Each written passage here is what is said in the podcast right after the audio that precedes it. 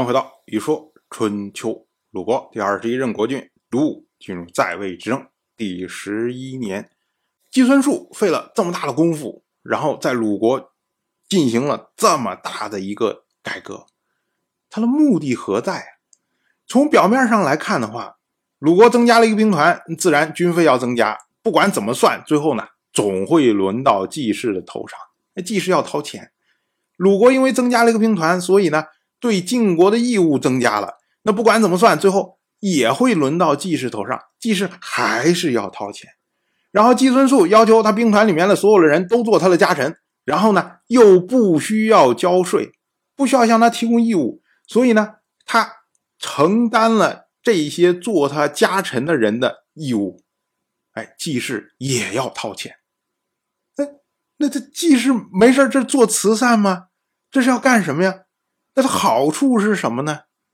我们要说啊，季孙树想要的只有四个字，就是削弱公室。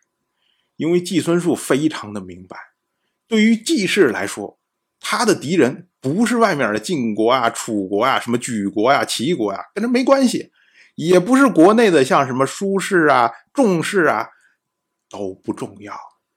真正的敌人是公室。因为公事一言就可以让他生死，这个我们前面讲过的。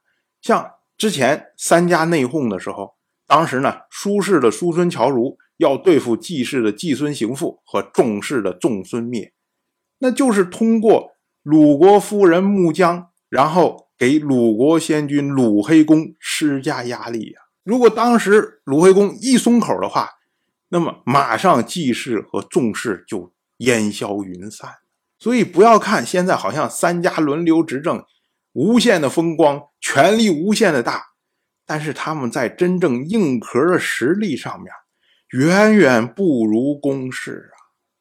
所以呢，你只要公室出现一个强悍有力的国君，说我要改变现在这个状况的话，随时都可以翻盘。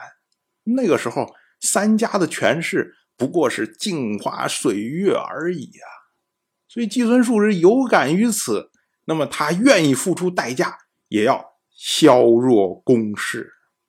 我们说啊，经过这次改革之后，鲁国所有的军队变成了三个兵团。如果我们把每个兵团再分成四份那也就是鲁国的所有军队可以分成十二份季氏因为让他兵团里面的所有人都做了他的家臣。所以呢，季氏在这十二份里面拥有了四份那么舒氏拥有两份仲氏拥有一份三家加起来一共是七份那么公氏只有五份换句话说呢，也就是公氏只是比季氏略强而已，而三家只要一联合，就可以完全的压制公氏。那由此呢，季氏。他的地位才会更加的稳固。可是对于舒氏和仲氏来说，他们虽然也承认，哎，季氏他说的这个问题是存在的，但是呢，他们不认为说这个问题有多么的迫切。那让他们负担如此沉重的这些成本，他觉得有所犹豫啊。但是呢，因为扛不住季氏的压力，所以呢，最终还是同意了这样的改革。那么他们的举动呢，就是我既然要付出代价，我不如多占点便宜。那么他要求年轻的这些大夫和士做他的家臣，从这点就可以看得非常清楚。因为年轻的家臣，他过二三十年之后，他肯定会老的嘛。那老的家臣过了十年、二十年之后，他年轻人就上来了嘛。所以这个是来回换的过程啊。你现在要年轻的家臣。不代表以后还是年轻的嘛，所以呢，舒适和重视他们关心的只是眼前的利益，但是同时呢，他们也担心说季氏会不会通过这些措施，然后来削弱他们两家，所以呢，才会有五父之渠的诅咒，就是说我们这时候议定了这个构架，以后就按这个构架来，你季氏不能因为你权力强大。你将来执政之后，你就改变这个构架，让我们承担更多的义务，这肯定不行。所以我们要做诅咒。不管怎么说啊，鲁国在本年进行的军事方面的改革尘埃落定。春秋记录这件事情为“做三军”，“做”就是创建、组织，那么“三军”呢，就是三个兵团，哎，这么样一个意思。由此呢，就引发出了三分公式的说法。我们要注意啊，这个三分公式跟我们常说了三家分晋啊，完全不是一个概念。三家分晋是三家把晋国给分掉了，那么变成了三个独立的实体。而三分公式呢，它是把公式原来的权责分成三份儿，然后呢，由仲士、叔士、季氏各领一份儿，哎，这么个意思。所以呢，公式其实它还在，只是说是权责由这三家来分了。那由此呢，鲁国就走出了自己比较特殊的一种政治组织的方式。